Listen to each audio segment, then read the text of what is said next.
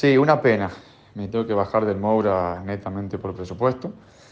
Pero bueno, sabía que era una de las cosas que podía pasar. Este año venía con los días contados. Lamentablemente, eh, la situación del país y la sequía afectó mucho a mis sponsors, entonces no me quedó otra que tener que bajarme. O sea, no es lo que quería, había apostado todo al TC Mouras y lamentablemente, bueno, es lo que es.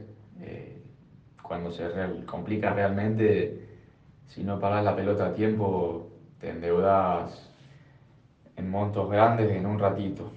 Así que bueno, es la primera vez que me toca vivir algo así, es triste, feo, pero bueno, es la realidad. Hay que ponerle la mejor cara y buscar alguna opción.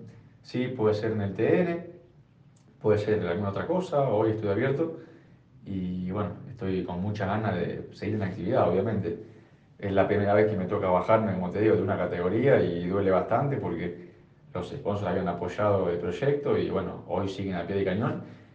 El mayor problema es que la cantidad de aumentos que hubo este año me tiró al piso, o sea, hoy me bajo por eso.